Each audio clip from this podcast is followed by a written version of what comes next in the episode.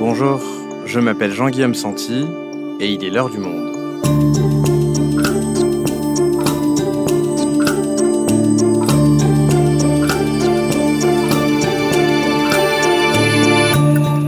Aujourd'hui, quel monde va naître de la guerre en Ukraine lorsque les cendres seront retombées?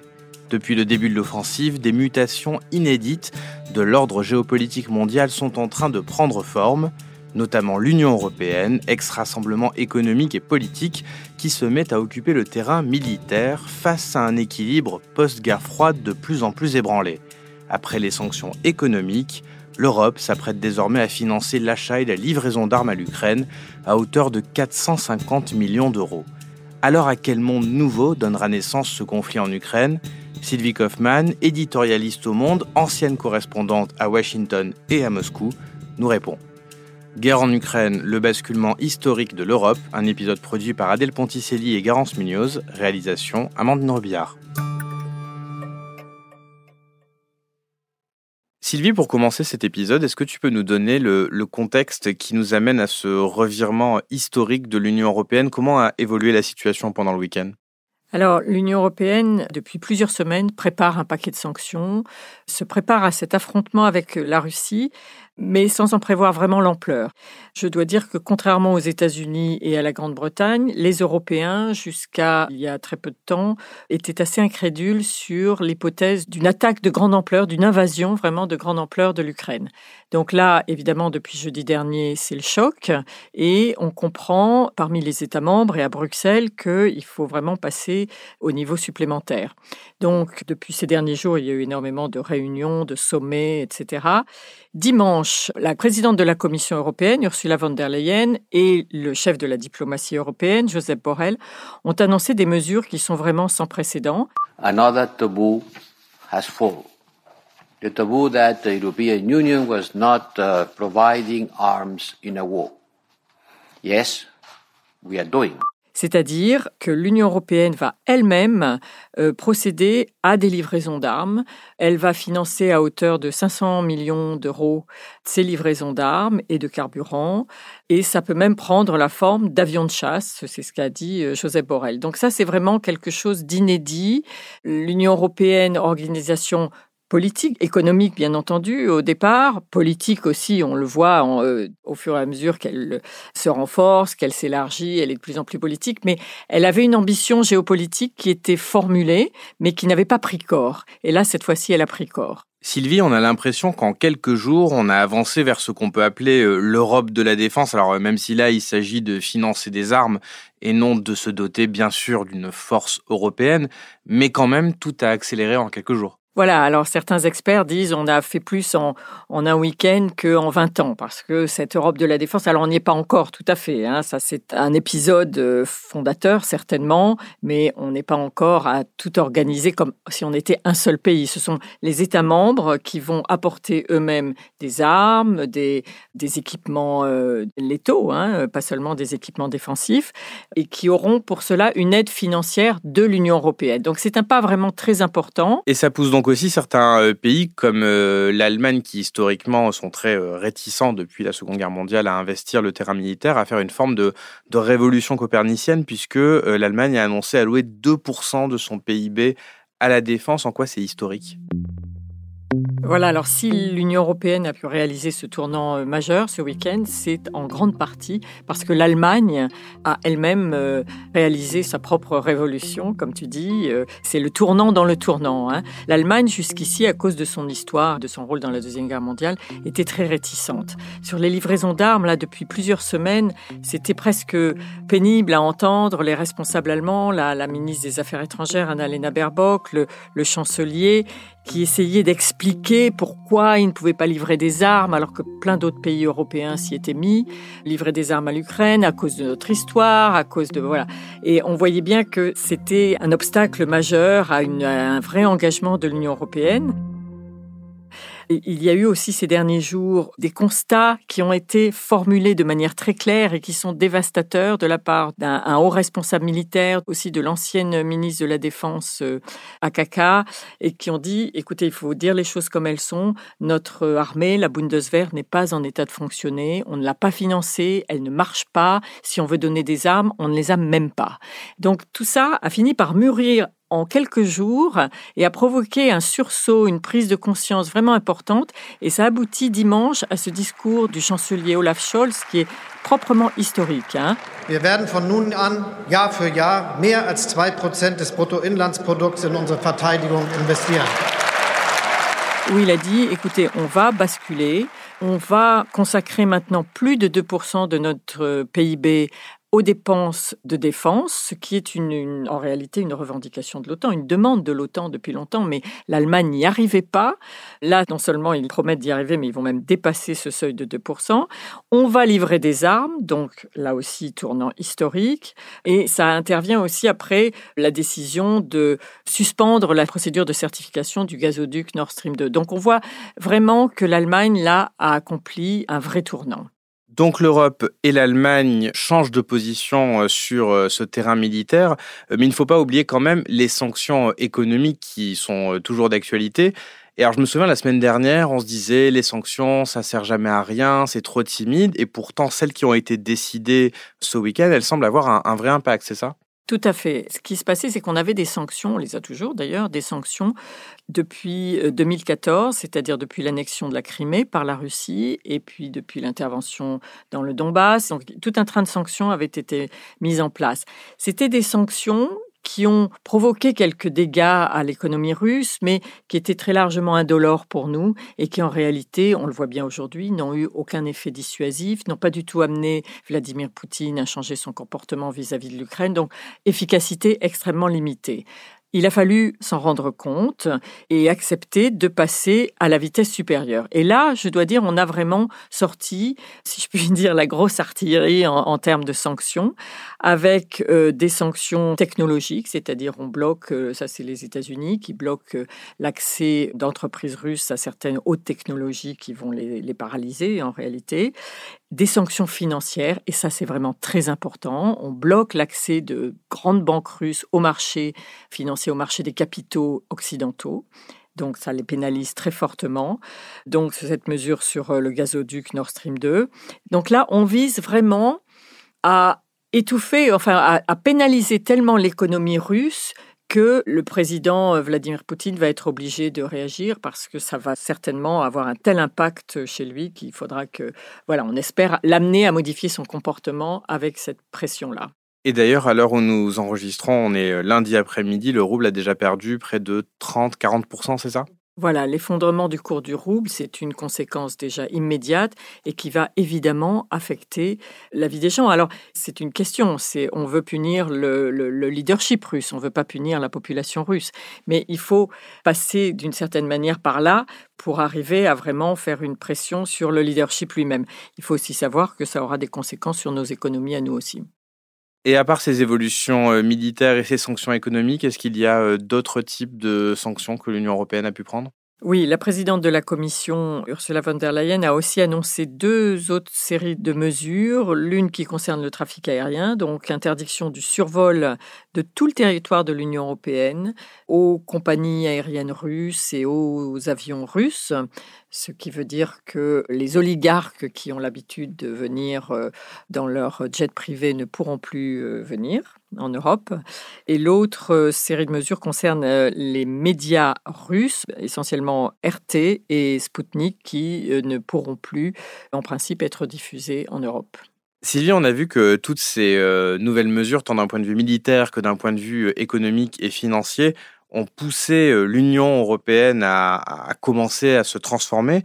Euh, j'aimerais qu'on parle maintenant des, autres pays dans le monde qui regardent ce conflit se dérouler, notamment par exemple la Chine et l'Inde. Comment est-ce que ces puissances se positionnent par rapport à ça? Oui, c'est une dimension importante de ce conflit parce que là, pour l'instant, jusqu'ici, on a beaucoup vu ça en termes euh, l'Occident, l'OTAN, euh, essentiellement l'OTAN, hein, les pays de l'OTAN, c'est-à-dire les États-Unis, le Canada et, la plupart des pays européens, contre la Russie. puis ceux qui sont au milieu, comme l'Ukraine évidemment, et qui sont euh, l'objet de ce conflit. Mais il y a aussi tout le reste du monde, et ça, on a vu cette dimension-là apparaître au cours du vote de la résolution au début du week-end au Conseil de sécurité des Nations Unies. C'est-à-dire qu'on a voulu soumettre au vote une résolution condamnant l'agression russe contre l'Ukraine.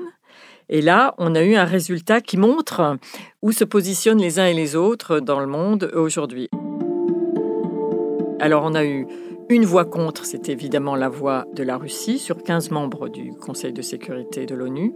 Une voix contre, 11 voix pour, et trois voix qui se sont abstenues, trois pays qui se sont abstenus, la Chine, l'Inde et les Émirats arabes unis. C'est très intéressant parce que la Chine, on pouvait s'attendre à ce qu'elle euh, vote aussi contre, à ce qu'elle s'aligne sur la Russie, parce qu'on a vu début février, juste avant l'ouverture des Jeux olympiques, Vladimir Poutine est allé à Pékin, a eu des entretiens avec euh, Xi Jinping et ils ont signé une déclaration commune très importante qui a vraiment été euh, interprétée comme euh, assez fondatrice sur leur alliance, où notamment pour la première fois la Chine disait nous sommes contre l'élargissement de l'OTAN. En réalité, à ce vote-là, on voit que la Chine est embarrassée. Elle n'a pas voulu s'aligner sur les pays occidentaux et s'opposer donc à la Russie, mais elle n'a pas voulu non plus s'aligner sur la Russie. Donc, à surveiller. L'Inde, de la même manière, embarrassée, c'est-à-dire que l'Inde est en général assez proche des, positions occidentales, mais elle est aussi très proche de la Russie, qui lui procure une grande partie de son équipement militaire. Donc là, elle a préféré s'abstenir. Les Émirats arabes unis, c'est un peu moins important, mais c'est quand même, ça pose question parce que c'est un allié de la France, notamment, à qui on vend aussi beaucoup d'armement. Donc là, ce sont des tendances à surveiller.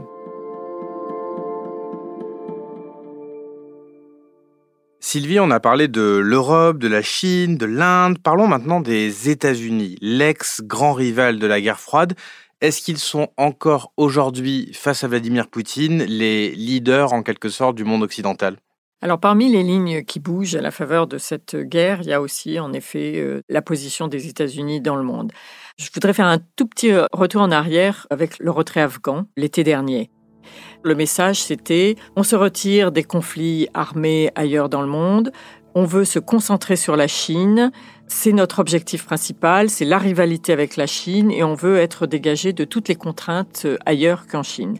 Et là, on voit que les États-Unis sont obligés de procéder à un revirement, c'est-à-dire à se réinvestir en Europe à cause de la Russie et de l'Ukraine. Ça n'était pas prévu l'été dernier. C'est quelque chose de tout à fait nouveau qui les contraint à réviser leur stratégie de politique étrangère. Ils ont réengagé des troupes en Europe.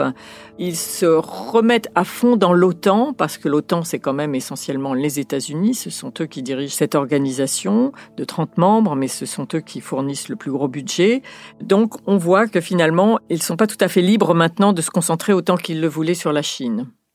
Alors, ce qui change aussi dans la politique extérieure des États-Unis, c'est la relation avec l'Europe. Parce que ce qu'on observe, c'est qu'ils vont essayer, justement, pour se libérer, pour avoir les mains un peu plus libres ailleurs, ils vont confier de plus en plus de responsabilités à l'Europe, où ils vont essayer. Et notamment sur le plan de la défense européenne, on les sent plus allants, beaucoup moins réticents qu'avant. Et euh, visiblement, ils ont envie que l'Europe se charge un petit peu plus des conflits dans son environnement proche. Sylvie, au fond, on a un peu l'impression d'une forme de, retour à un contexte quasi de guerre froide avec un bloc occidental, l'Union européenne, l'OTAN d'un côté, la Russie de l'autre, et puis au milieu, tout un tas d'États que les deux blocs se disputent quelque part. Hein. Donc il y a l'Ukraine, mais on peut aussi penser à la Géorgie, à la Moldavie. Alors quelles évolutions pourrait avoir pour ces États? Alors c'est vrai que ça change beaucoup aussi euh, la perspective sur cette zone. Pourquoi la Russie envahit l'Ukraine? C'est parce qu'elle veut empêcher l'Ukraine de rejoindre l'OTAN, de rejoindre l'Europe. Elle voudrait que ce soit une zone tampon que ce soit une zone neutre à laquelle euh, personne ne touche. En réalité, c'est parce qu'elle veut que cette zone soit à nouveau sous son contrôle, comme c'était à l'époque de l'Union soviétique. Les Européens, les Occidentaux ne peuvent pas accepter ce diktat, si vous voulez. Pour nous, le principe, c'est que chaque pays a le droit de choisir son alliance. De la même manière que la Pologne, la Hongrie, euh, les Baltes ont pu choisir leur alliance, qu'ils ont choisi l'OTAN. Et donc, le principe, c'est que si l'Ukraine, la Moldavie, la Géorgie ont envie de choisir l'OTAN, ils doivent être libres de le faire. Donc, ce qui va se passer, c'est que pour protéger ces pays, en particulier la Moldavie et la Géorgie, mais il y a aussi tous les pays des Balkans occidentaux qui sont potentiellement menacés, l'ancienne Yougoslavie, ceux qui ne sont pas encore membres de l'Union européenne ou de l'OTAN, on va forcément être amené à resserrer les liens avec eux. Et les dirigeants européens, certains dirigeants européens, en particulier à l'Élysée, on parle déjà de ça comme hypothèse. On se rend compte qu'il va falloir trouver un moyen de les arrimer un peu plus à l'Union européenne. Alors, est-ce que c'est une adhésion formelle. Il y a beaucoup de critères à remplir, donc ça, ça peut prendre un peu de temps. Ça peut être un accord d'association renforcé aussi. Et il y a des modalités qui sont à l'étude, mais c'est évident que ces pays, s'ils le souhaitent, vont se rapprocher beaucoup plus de l'Union européenne. Et l'Ukraine en soi, on sait qu'elle souhaitait se rapprocher de l'OTAN, on sait que la discussion de son statut neutre fait aussi partie des choses qui peuvent faire euh, partie des négociations. Qu'est-ce qui pourrait arriver? Alors il y a deux choses, il y a l'OTAN et il y a l'Union européenne. Donc l'OTAN, c'est effectivement, on le voit aujourd'hui, un casus belli, bien que l'adhésion de l'Ukraine à l'OTAN ne soit pas à l'ordre du jour formellement. Il n'y avait pas de calendrier, il n'y avait pas de personne, personne n'a dit l'Ukraine doit être membre de l'OTAN demain. C'était quelque chose de tout à fait hypothétique. Simplement, on avait dit la porte est ouverte, mais ça n'était pas dans un plan à court terme ni à moyen terme. L'Union européenne, c'est autre chose. Ça n'est pas une alliance militaire comme l'OTAN. Et l'Ukraine a déjà un accord d'association. C'est d'ailleurs ce qui a provoqué la précédente révolution de Maïdan en 2014, parce que Moscou ne voulait pas que Kiev conclue cet accord d'association avec l'Union européenne. Le président de l'époque ukrainien s'y est opposé et du coup, la population s'est soulevée pour protester contre ce refus. Maintenant, il y a cet accord d'association entre l'Ukraine et l'Union européenne qui a été signé. Il existe. Le président Zelensky demande une adhésion pleine. Il y a beaucoup de voix qui s'élèvent en ce moment en Europe pour dire, pour protéger l'Ukraine, offrons-lui l'adhésion à l'Union européenne. Est-ce que c'est possible? Ça fait peut-être partie de toutes ces lignes qui vont bouger. Ça n'est pas une procédure qui existe. Hein. Euh, c'est une adhésion accélérée d'un pays qui est menacé dans sa sécurité ou qui est attaqué. La présidente de la Commission européenne a dit dimanche, l'Ukraine elle est à nous, c'est notre monde et il faudra l'intégrer. Tout le monde s'est un peu emballé là-dessus parce que c'est vrai qu'on a envie de les défendre et de les adopter d'une certaine manière, les Ukrainiens. Après, elle a dit, ça se fera en temps utile. Alors c'est aussi une sorte de politique de la porte ouverte, on verra. Alors ce week-end a amené beaucoup d'évolutions significatives. Hein. tu l'as dit, pour l'Europe, on a plus fait en deux jours qu'en 20 ans mais il reste encore quand même beaucoup d'incertitudes pour la fin du conflit. Oui, beaucoup de choses ont, bougé ce week-end, beaucoup de lignes ont bougé. Il y a euh, un gros basculement diplomatique qui s'est fait. Olaf Scholz a eu cette phrase tout à fait révélatrice. Il a dit, avec l'invasion de l'Ukraine, on est entré dans une autre ère. Et je crois que c'est vrai, on est entré dans une autre ère. La carte du monde ne sera plus tout à fait la même après cette guerre. Cela dit, comment cette guerre va évoluer sur le terrain, qu'est-ce qui va se passer, quel va être le rapport des forces, où est-ce que ça va s'arrêter, quand ça va s'arrêter, personne n'en sait rien. Jusqu'où veut aller Vladimir Poutine? Personne ne le sait à l'heure actuelle. Donc beaucoup de choses peuvent encore beaucoup changer. Et le fait que Vladimir Poutine se mette à brandir la menace nucléaire d'une manière à peine voilée fait qu'on se met quand même un peu à, avoir peur. Hein. On lit sur les réseaux sociaux beaucoup de messages qui craignent une troisième guerre mondiale. Toi, comment est-ce que tu lis cette escalade? Alors c'est normal que les gens aient peur. C'est la première fois depuis euh, je crois probablement depuis la Deuxième Guerre mondiale qu'on a une offensive militaire de cette ampleur contre un grand pays. Il y a eu des conflits armés en Europe. Il y a eu l'ex-Yougoslavie, euh, il y a eu la Géorgie, c'était très limité. Il y a eu le Donbass, bien sûr. Enfin, on a eu des conflits armés. Mais une invasion par un pays comme la Russie d'une telle ampleur, c'est vrai que ça fait peur. Le fait d'agiter la menace nucléaire, ça fait partie de la rhétorique de Vladimir Poutine. C'est aussi quelque chose, euh, c'est une rhétorique à laquelle on était habitué pendant la guerre froide, parce que c'était, euh, rappelez-vous, l'équilibre de la terreur. Euh, L'Occident avait sa force de dissuasion nucléaire, l'URSS avait sa force de dissuasion nucléaire, la Russie en a hérité. On n'est pas dans une configuration de troisième guerre mondiale, c'est clair. Pour l'instant, le conflit est limité. L'OTAN n'en fait pas partie. L'OTAN n'est pas partie à cette guerre. Les pays membres de l'OTAN, dont la France, ne sont pas entrés en guerre. On apporte une aide à l'Ukraine en matériel, mais il n'est absolument pas question, à l'heure qu'il est, d'envoyer des troupes de nos pays euh, membres de l'OTAN en Ukraine contre la Russie. On n'est pas du tout encore dans cette configuration-là. Merci Sylvie. Merci.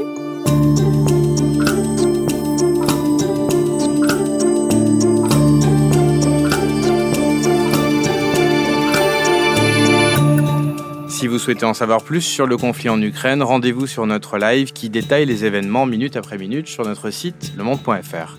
C'est la fin de l'heure du monde, le podcast quotidien d'actualité proposé par le journal Le Monde et Spotify. Pour ne rater aucun épisode, vous pouvez vous abonner gratuitement au podcast sur Spotify ou nous retrouver chaque jour sur le site et l'application lemonde.fr. Si vous avez des remarques, suggestions, critiques, n'hésitez pas à nous envoyer un email à l'heure du monde @lemonde.fr. L'heure du monde est publiée tous les matins, du lundi au vendredi. On se retrouve donc très vite. À bientôt.